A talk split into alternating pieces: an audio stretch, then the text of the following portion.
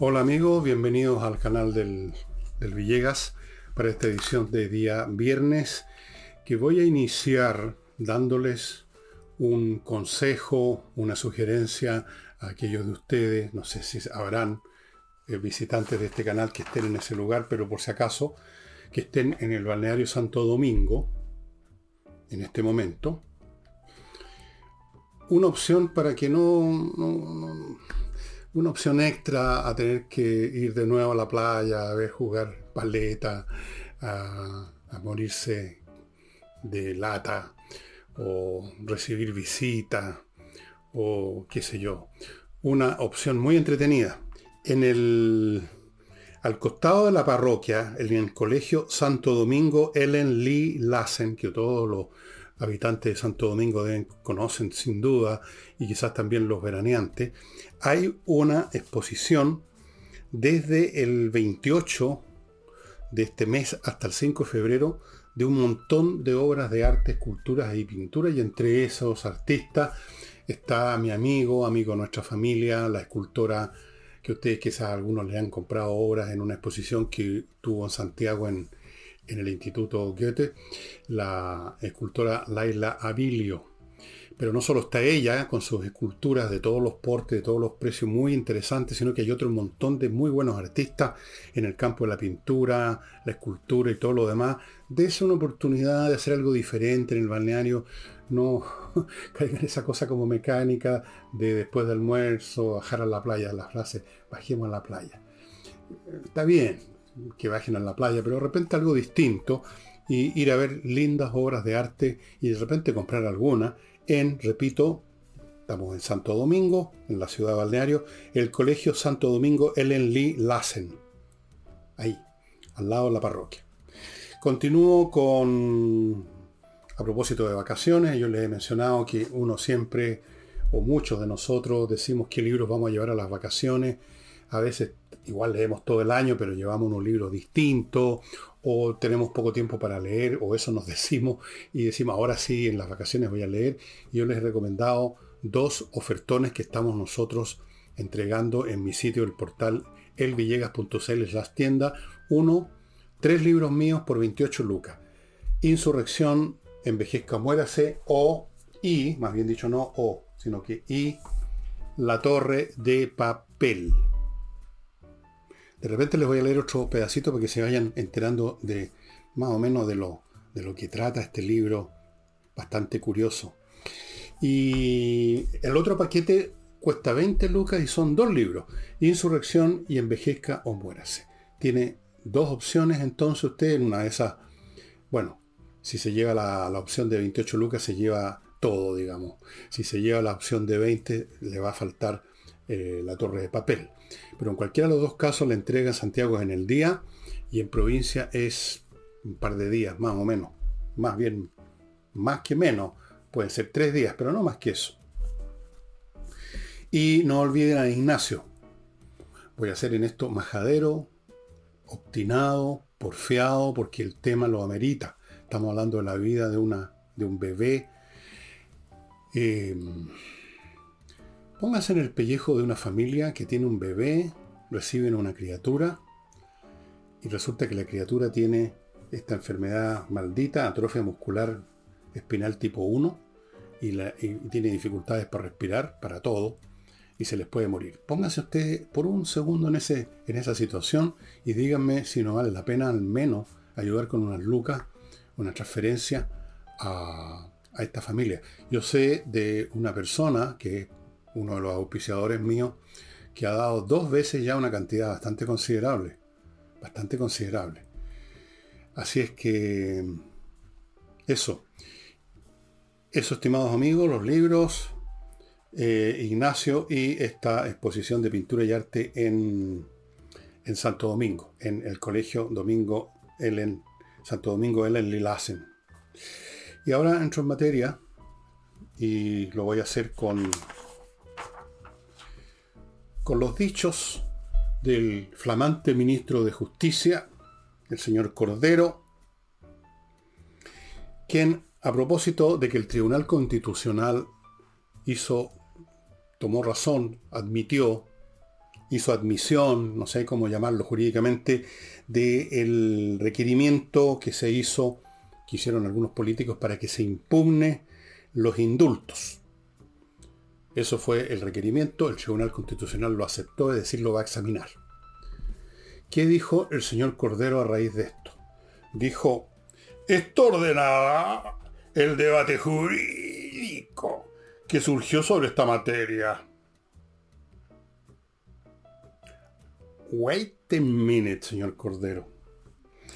Yo creo que esto nunca fue básicamente un debate jurídico. Si hubiera sido un debate jurídico no le importaría más que media docena de abogados y jurisconsultos. Este es un tema político, de contenido. Aquí no hay gente que esté molesta porque jurídicamente hablando el indulto le faltaron al documento unos timbres de agua. No se está discutiendo esta atribución que no debería existir, pero que existe, de los indultos. Seguramente también hubo, no me cabe ni una duda, falencias en los mecanismos que están estipulados por la ley para el procesamiento de un indulto, los informes, etc. Pero esencialmente la gente ha rechazado, y cuando digo la gente no me atribuyo como hacen los políticos de izquierda al pueblo, como que yo supiera que todos están conmigo en este punto. No, pero mucha gente, bastante gente, le parece un crimen que se indulte a personas que tienen 15, 20, 25 detenciones, procesos por delitos. Que es una pésima señal y que quizás uno de estos personajes ahora libre va a cometer un crimen y la sangre va a correr, como dijo alguien, por las manos del señor presidente de la República. Ese es el tema central, no es un tema jurídico.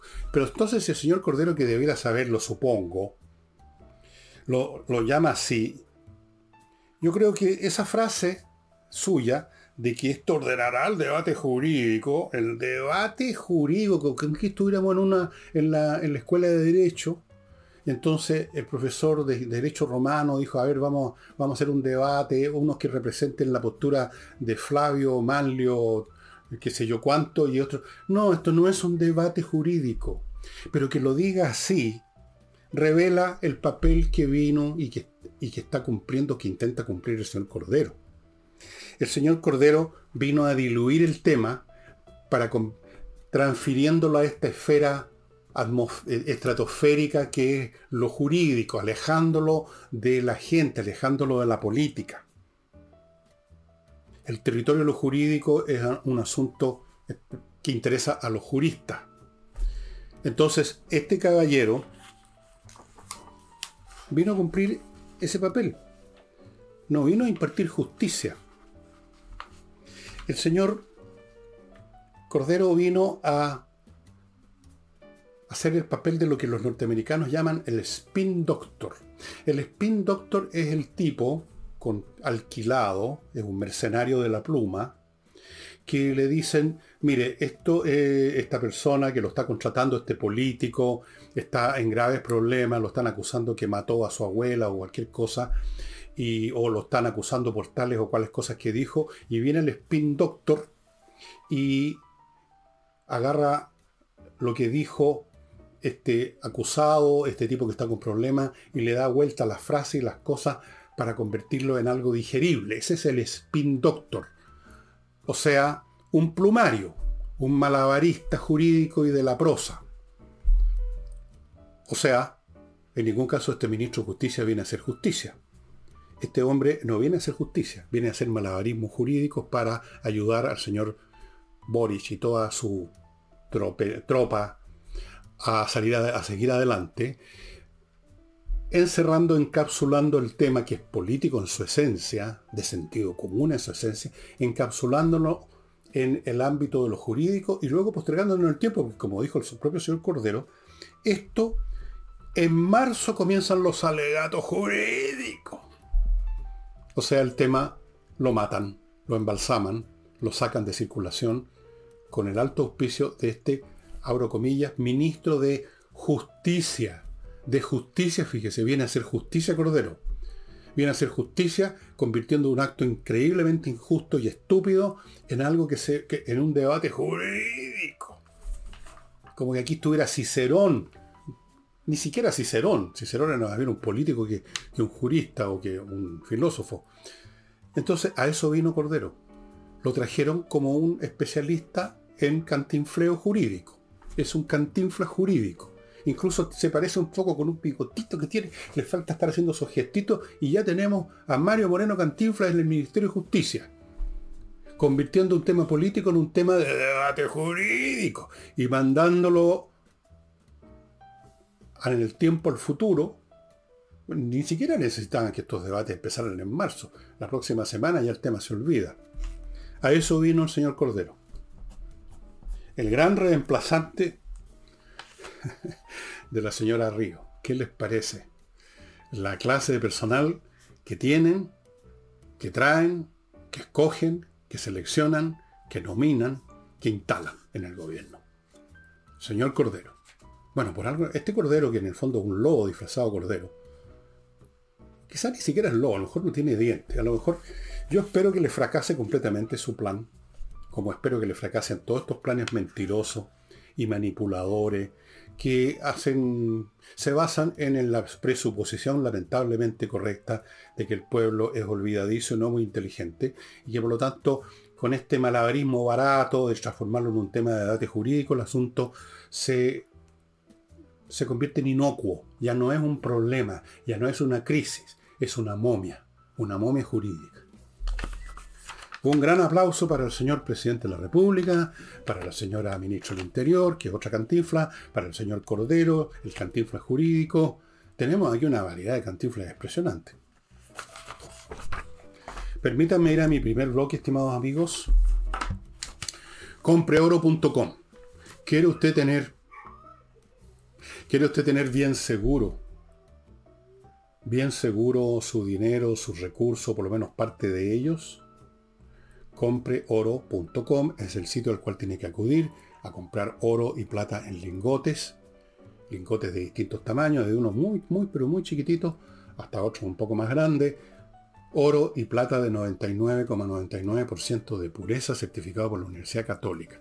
Una estupenda manera de asegurarse porque usted lo va a tener en sus manos, primera cosa. Segundo, el oro y la plata no pierden valor. Tercero, usted lo puede vender en cualquier parte porque en ninguna parte del planeta van a rechazar el oro y la plata. Eso, por, por seguro. Así es. Continúo con Mr. Wood, una mueblería muy especial que antes de hacer nada se aseguran que la madera no tenga ni una molécula de agua y así se aseguran de que esa madera va a durar mucho más y luego diseñan hermosos muebles como los que ustedes están viendo a mi derecha y bien hechos esto de la fabricación es fundamental. Hay muchas cosas que se ven bien, como ciertos autos de cierta nación de Oriente, muy resplandecientes, pero son una calamidad. Hay muebles también que usted se deja caer en el asiento en vez de sentarse despacito y se, y se despaturra. Estos muebles están bien hechos. Mr. Wood, entre primero que nada ahí a ver, ahora que está pensando en cambiar un mueble o comprar uno que nunca tuvo. Continúo con inviertaenusa.cl, que este 31 en el Hotel Real, Regal Pacific va a haber a dos horas distintas, a las 10 de la mañana primero, a las 6 y media de la tarde después, un evento para ver cómo se consigue un crédito hipotecario en Estados Unidos en estos tiempos de inflación, para lo cual van a ver como expositores unos invitados de Estados Unidos que son expertos. Van a presentar los mejores proyectos que se encuentran en portafolio con descuentos exclusivos para los clientes de Invierta en USA. Yo quiero insistir en un punto ahora. Invierta en USA se está relanzando y en esta oportunidad me piden que les diga que su especialidad en este momento son las propiedades inmobiliarias en Estados Unidos, de las cuales hay toda clase de propiedades. Y segundo, lo más importante, porque otros le pueden ofrecer propiedades inmobiliarias en Estados Unidos o en la Cochinchina. Lo más importante es que Invierta en USA ofrece, entrega un tremendo apoyo post-venta. Muy importante si usted está comprando en, en otro país. Apoyo post-venta significa todo. Todos los problemas que usted pueda tener. Todas las dudas que se le puedan crear. Todas las situaciones que se puedan presentar. Apoyo post-venta. Incluyendo un número especial para consultas cuando quieran, número celular, para los amigos del Villegas. Así que ustedes dicen, soy amigo del Villega, veo el programa del Villega, y le van a dar ese número, además de todo. Inviertanusa.cl. Continúo y termino este bloque con kmmillas.cl, el sitio donde usted puede vender las millas que acumularon sus vuelos y que en cualquier momento desaparecen sin que usted les saque ningún provecho, salvo que vaya a viajar mañana. Si no es así, acuérdese que las empresas borran esas millas, vaya a kmmillas.cl y véndalas a buen precio. Bien. Entonces, tenemos a Cordero que viene aquí de hacer de embalsamador del tema de los indultos. Muy serio con su bigotito. Porque nosotros, porque no es un tema de debate jurídico, no, pues, no, señor, porque usted viene y va y le dicen, no, señor, no, a eso vino. ¿Qué circo? Esto es mejor que el círculo de la águila humana. Claro que el círculo de la águila humana uno entraba, se iba, después no pasaba nada. Con este circo nos vamos toda la cresta. Vamos ahora a, a Chaguán, el, el hombre que dirige Renovación Nacional, que mm, se puso a, atacar, a reprochar, a criticar al Partido Republicano por no haber asistido a la votación de la acusación constitucional contra la señora Río, por no, por no haberla rechazado, digamos, etc. Y, se lanzó una frase que me parece particularmente tonta, para serle franco. O sea, de, una, frase que no, como dicen los políticos, no contribuye a la necesaria unidad del sector para oponerse a estos energúmenos que están en el, que, o los Tory, no sé cuál de las dos cosas, o las dos, en el poder. Dijo, si el día de mañana alguno de los indultados comete un crimen, eh, el responsable va a ser, por supuesto, el presidente de la República, pero además el Partido Republicano va a ser su cómplice. ¿Qué tal? Aquí hay unos, hay los cómplices en este país se llaman Renovación Nacional, la UDI y otros grupos o movimientos que han sido cómplices en darle oxígeno, ropa y prestarle vida a un gobierno que básicamente, y por mucho que vociferen de que el país avanza, es un régimen moribundo, un muerto caminando. Y ustedes van a las mesas, firman todas las cosas que les ponen por delante, se toman de las manos, salen muertos de la risa en las reuniones, de repente se pegan una rabieta chiquitita, pero es una comedia porque luego vuelven. ¿Quiénes son cómplices? El Partido Republicano no puede ser cómplice porque no participa. El Partido Republicano me parece a mí, hasta este, hasta este momento por lo menos, que determinó que aquí hay que mantenerse alejado de ese cadáver ambulante que es el gobierno, no solamente porque es un cadáver ambulante y huelen mal los cadáveres, sino porque además no hay nada que pueda servirle al país ayudando a ese gobierno, como cree la derecha, o por lo menos eso dice que creen, que en el fondo ellos están logrando que el gobierno se aminore aquí, se modere allá, que acepte tales o cuales puntos, como si firmar un papel fuera suficiente. Yo no puedo creer que sean tan tontos que realmente crean que si la izquierda firma un papel lo van a cumplir, no lo van a reinterpretar después como hacen los, como hacen los estafadores, en este caso estafadores políticos. No, si firmé eso, pero la palabra X en realidad significa Y. Así que no. Así que ¿quiénes son cómplices acá, señor Chaguán? Ustedes, pues, son cómplices de ayudar a este gobierno a respirar un día más en vez de ponerse de frentón en la oposición, ponerse a trabajar en una opción, en una propuesta, en una agenda de verdad y no con frases al peo como hace la izquierda, una agenda clara, sin miedo, potente, pero en vez de eso ahí están colaborando con el gobierno, colaborando, eso es, son colaboracionistas ustedes, son, dan vergüenza. Yo prefiero a un adversario político. Yo prefiero un comunista al frente que sé lo que piensa y que sé que él cree en lo que piensa y que sé que me considera un enemigo mortal y que quizás me pegaría un tiro si pudiera, pero lo prefiero a él, a estos personajes tibiones y cobardones que andan nadando vueltecitos y zigzagueando en la vida y en la política y sobre todo en momentos en que ese zigzagueo no tiene ninguna virtud, ninguna eficacia positiva, sino que simplemente le da tiempo, recursos, oportunidades de sobrevivencia al adversario. A menos que ya no se consideren adversarios del gobierno. En una de esas Pero en ese caso, se anuncian a sus partidos, cierren el, local y vayan a pedir eh, su inscripción al Partido Comunista o al Partido Socialista si les parece más fácil. En una de esas los aceptan, aunque yo creo que no. Ni los demócratas cristianos lo aceptarían a ustedes. Eso. Siguiendo con la política local, la señora Carolina Toá insiste y seguía insistiendo en su desesperación, la desesperación del gobierno de conseguir tubos de oxígeno que les permitan dar una apariencia de vida, sigue llamando a que se reactive la mesa de seguridad, sigue haciendo anuncios que no corresponden a la realidad, sigue diciendo que hoy día o mañana vienen a sentarse a la mesa, capaz que lo esté, pasando en este momento. Entiendo que hoy día en la tarde, dijo ella, se iban, a volver algunos, no sé si algunos o todos a sentarse, tal vez esté ocurriendo. Nada raro considerando lo que son los sectores de derecha, como acabo de decirlo. Entonces, dijo, para un compromiso transversal. Y aquí está el punto que quiero volver a insistir. Compromiso significa comprometerse a hacer algo. Pero comprometerse implica, para que uno crea en ese compromiso, que la persona que dice comprometerse que firma un compromiso es de fiar, pues. ¿Usted firmaría un compromiso con Al Capone? ¿Usted firmaría un pagaré, un valevista a nombre de un estafador? La izquierda no entra en compromisos. La izquierda no se compromete. La izquierda, toda la izquierda en este momento, especialmente el Frente Amplio, fueron los que más vociferaron sobre esto, se llegaron a constituir como movimiento y llegaron a obtener votos de los tontos de siempre, precisamente sobre la base de hablar en contra de los compromisos que habría llevado a cabo en todo orden de cosas la concertación, que era un gobierno de transacciones, o sea, de compromisos.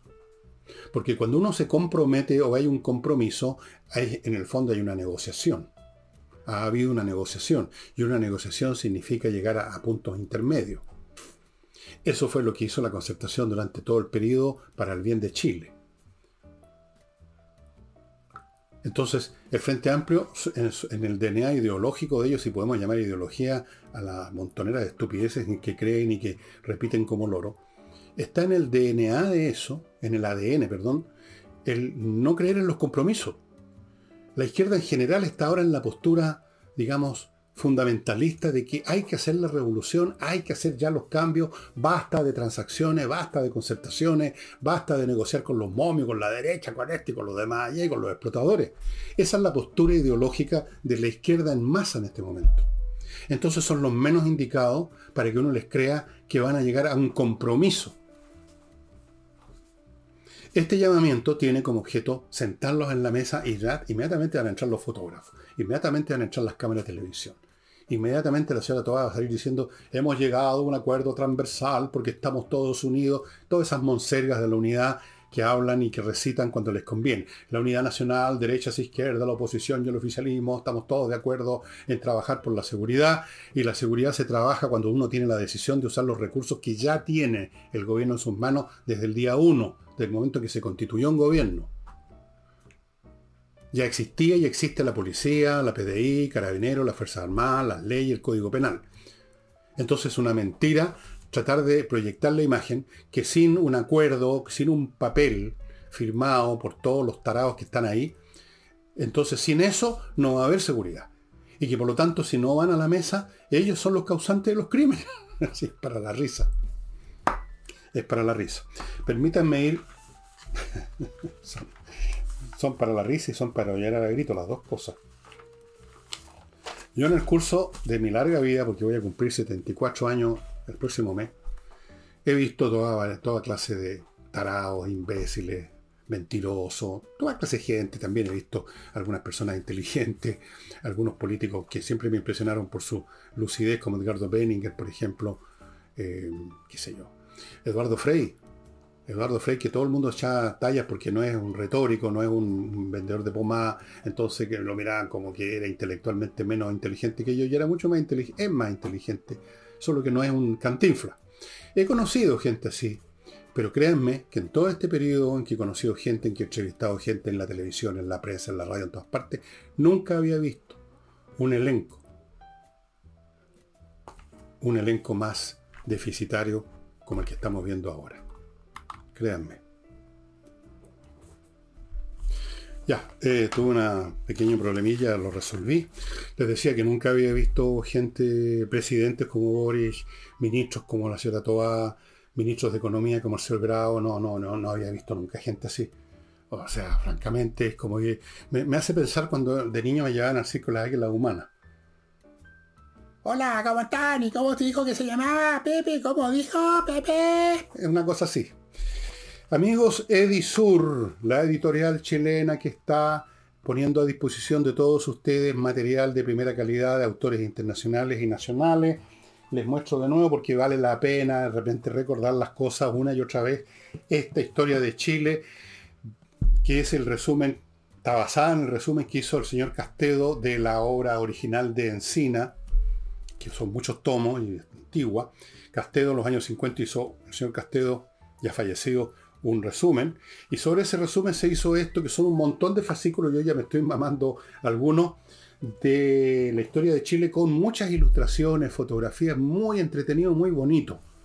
Hace la lectura de la historia de Chile una cosa, una experiencia diferente, tomar un libro, un texto con una que otra ilustración media borrosa por ahí por allá. Esto es un trabajo de calidad y este paquetón está disponible para ustedes con todos los, los ¿cuántos volúmenes? ¿Cuántos son?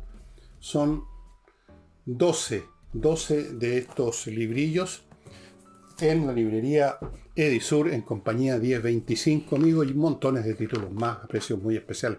Otro de los libros que podría llevar de vacaciones.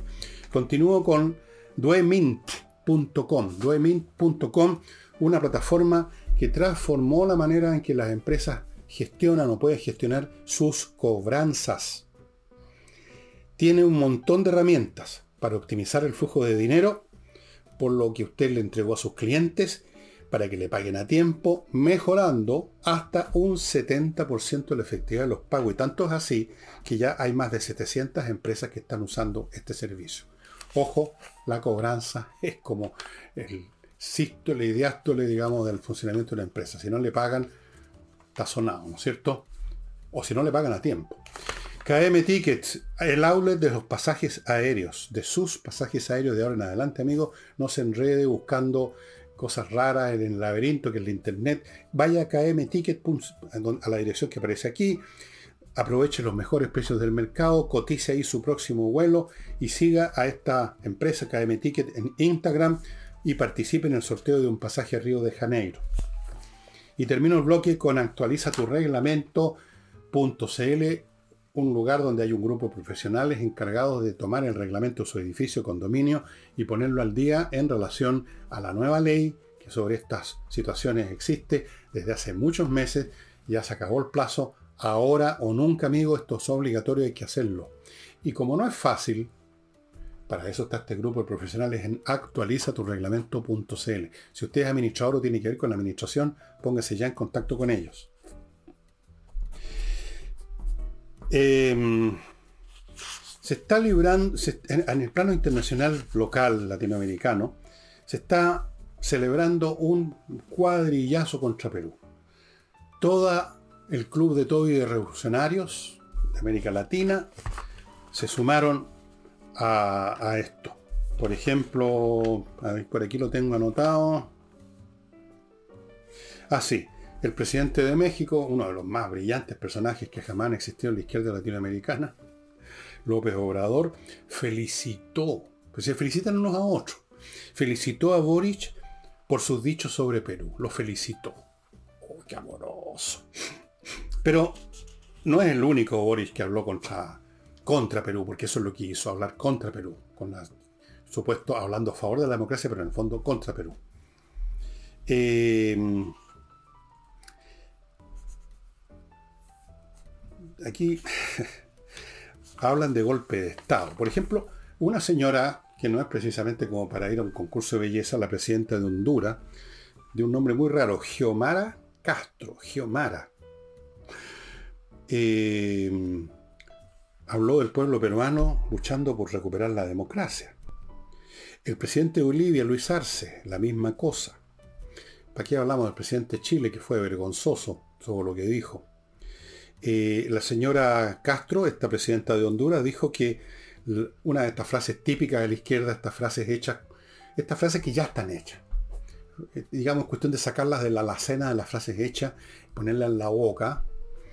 La derecha mantiene una agresión permanente contra nuestros pueblos.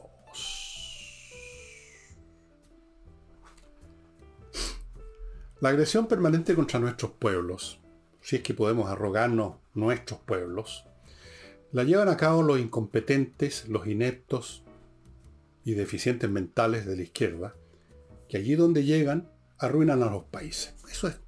Eso sí que están permanentemente agrediendo a sus pueblos porque los empobrecen. O en caso de extremo, incluso como en Venezuela, lo hacen irse del país. 5 millones de venezolanos han abandonado Venezuela. Eso sí que es agresión contra los pueblos. Pero para la señora Geomara Castro, esta gran belleza latinoamericana, que el señor Castillo de un plumazo decidiera disolver el Congreso, que no puedo imaginar un acto más antidemocrático que por decreto disolver el órgano más representativo de la democracia, que son los congresos, las asambleas de parlamentarios, de congresales. No, pues. lo antidemocrático es que el Congreso, después de destituir a Castillo, el Congreso que representa al pueblo peruano que votó por esas personas que están en el Congreso, ahí está la democracia. Y pusieron a la señora Boluardo, que va a hacer elecciones cuando se pueda, cuando termine el desbarajuste que, que desató la izquierda con una violencia extrema. Porque el señor Boric, como todos los izquierdistas, mencionó a las personas que han muerto por obra de la acción militar no mencionó las personas que han muerto por obra de la acción de los manifestantes. La violencia de ellos no existe, porque por supuesto es la violencia revolucionaria, eso es sagrada, está consagrada, es inocente.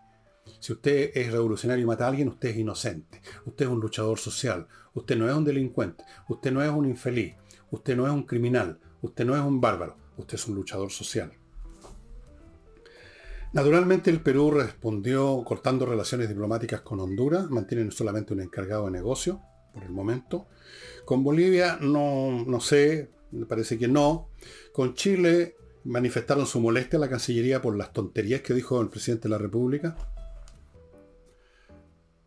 Es decir, la horda de izquierda acosando a un país que se atreve a resistir con hombría a las patotas izquierdosas de las calles.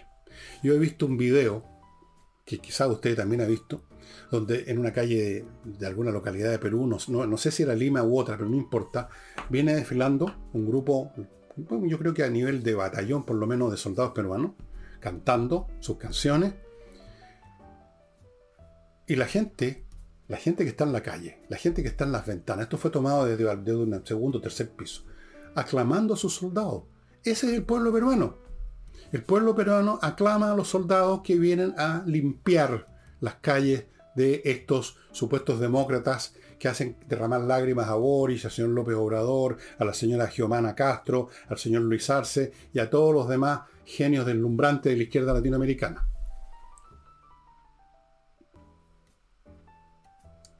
Pero han intentado este cuadrillazo con las frases habituales de que el pueblo luchando por recuperar la democracia. El pueblo peruano estaba aclamando a los soldados. No estaban luchando contra los soldados. Los que están luchando contra los soldados son los mismos que vimos acá en Chile, pues.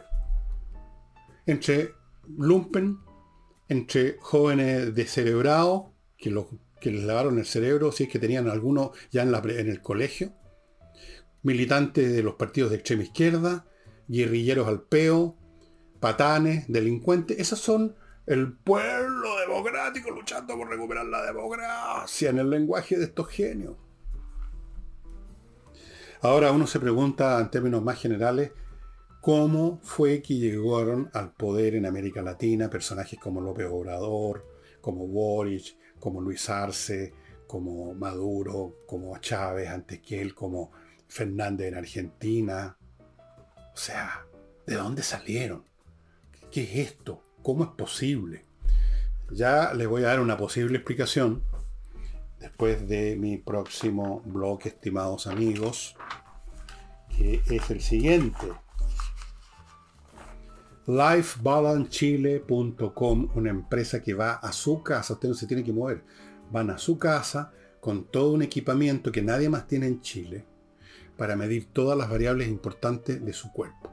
Peso, densidad de grasa, qué sé yo, montones de cuestiones, yo no soy experto, un montón de instrumental que nadie más tiene, conversan con usted, qué es lo que quiere, qué es lo que hace, si tiene alguna enfermedad, si toma alguna, algún medicamento, y después de todo eso, le preparan una guía alimenticia total y completamente personalizada. No una de estas cosas que salen en las revistas de peluquería, que la, dieta del, del, no sé cuánto, y le ponen nombre de fantasía. No, esto es para usted. Esta es la dieta de usted. Es la dieta de fulano de tal. Y por lo tanto, estimado amigo, es absolutamente eficaz. lifebalancechile.com. Continúo con Notarios Press, la manera más rápida de procesar los papeles que usted necesita en vez de instalarse en la notaría, se instala frente a su computadora en un par de minutos. En notariospress.cl le pone los datos que le piden para los papeles que necesita o el papel que necesita y luego tranquilamente espera que lo llamen por teléfono, qué sé yo, un mail. Van, venga a la notaría, está todo listo, usted va, unos pocos firma lo que tiene que firmar ahí y chao. Minutos, minutos. Yo ya lo probé, mi mujer lo probó, Nicole Rodríguez lo probó, Miles de personas lo han probado, pruébelo usted también. Y continúo con el vino. Y a propósito agradezco mucho a unas señoras que, chilenas, pero que viven en Estados Unidos, que me trajeron un vino de una cosecha del 2000. ¿Cuánto era? 6. Un vino de veintitantos años. Al principio me dio un poco julepe. Dije, esta cuestión poco menos que venía en el Titanic, pero no increíble el vino, increíble. Muchas gracias. Bueno, estos vinos son también increíbles. Son los que usted va a recibir, dos botellas o tres según el caso, si se hace socio del Club Eudora. Una vez al mes le va a llegar un saquito muy bonito por lo demás, con dos botellas o con tres de vinos, como este por ejemplo. Este es del año 2019, o sea, está también realmente a punto. Divino Petit, Petit Syrah, Petit Verdot. Este vedlo, estimados amigos, antes que ya no lo puedan ver, porque en algún momento me lo voy a chupar.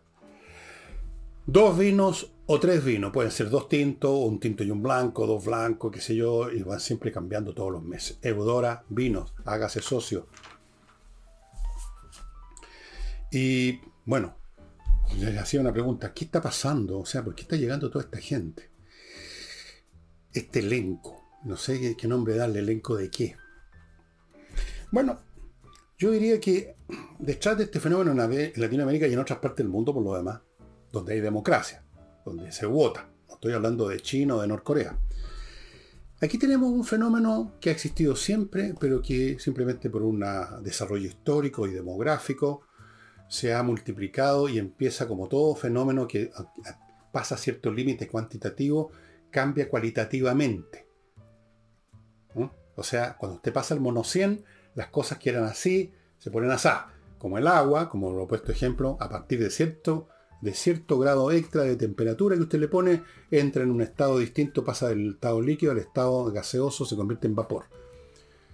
¿Y cuál es el fenómeno que se ha, se ha hecho más grande? Las masas. Por razones demográficas, de salud.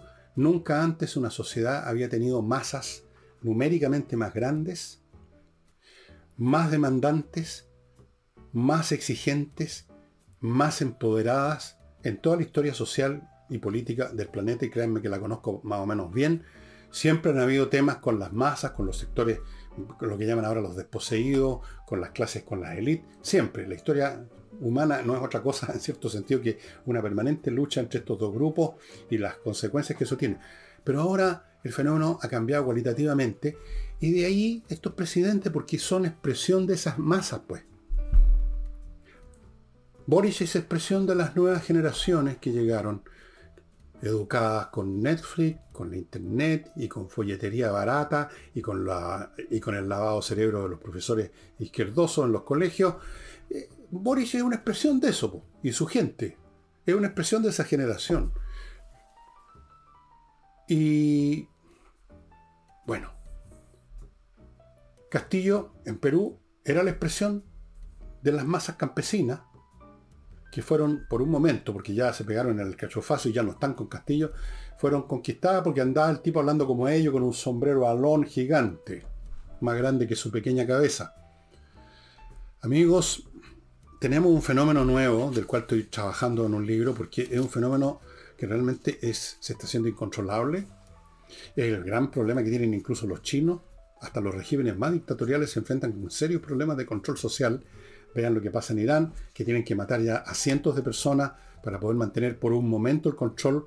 Vean lo que pasa en China, millones de cámaras de seguridad, represión, y aún así se hace cada vez más difícil. Vean lo que pasa en países libres donde no existen esos métodos represivos. Miren lo que pasó en Estados Unidos, nunca antes, en el, mismo año 19 que estábamos nosotros en lío. Miren lo que pasó en Chile.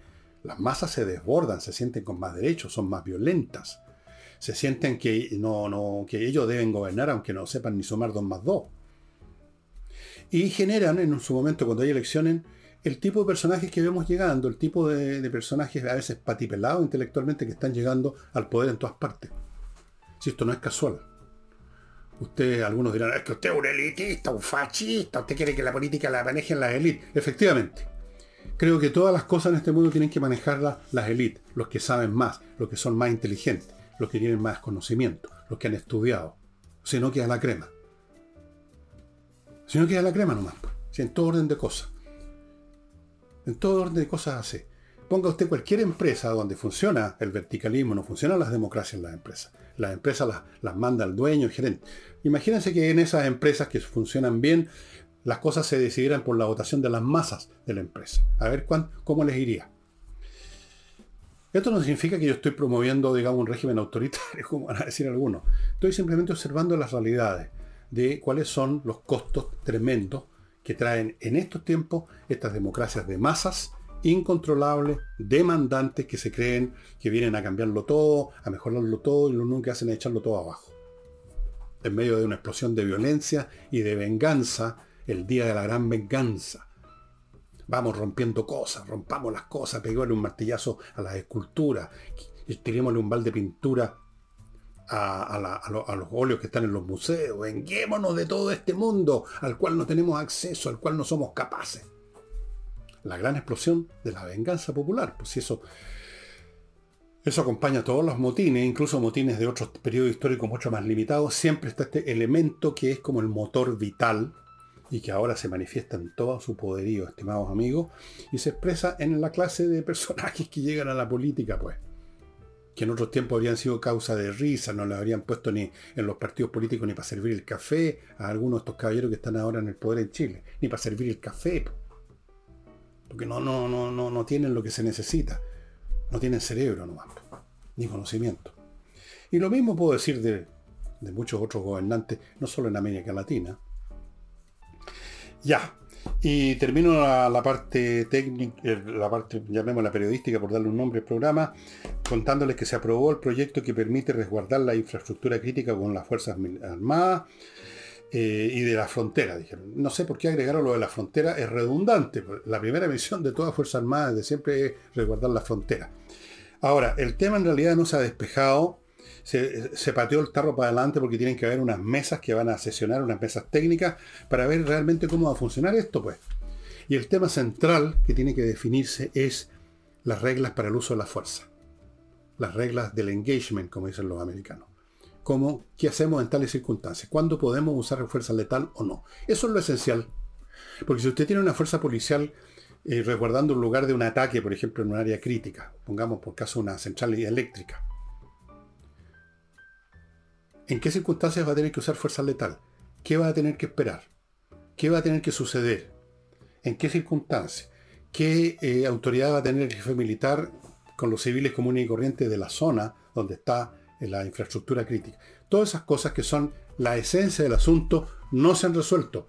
De manera tal que cuando dicen que se aprobó, yo no sé qué diablo se aprobó realmente. No se ha aprobado nada.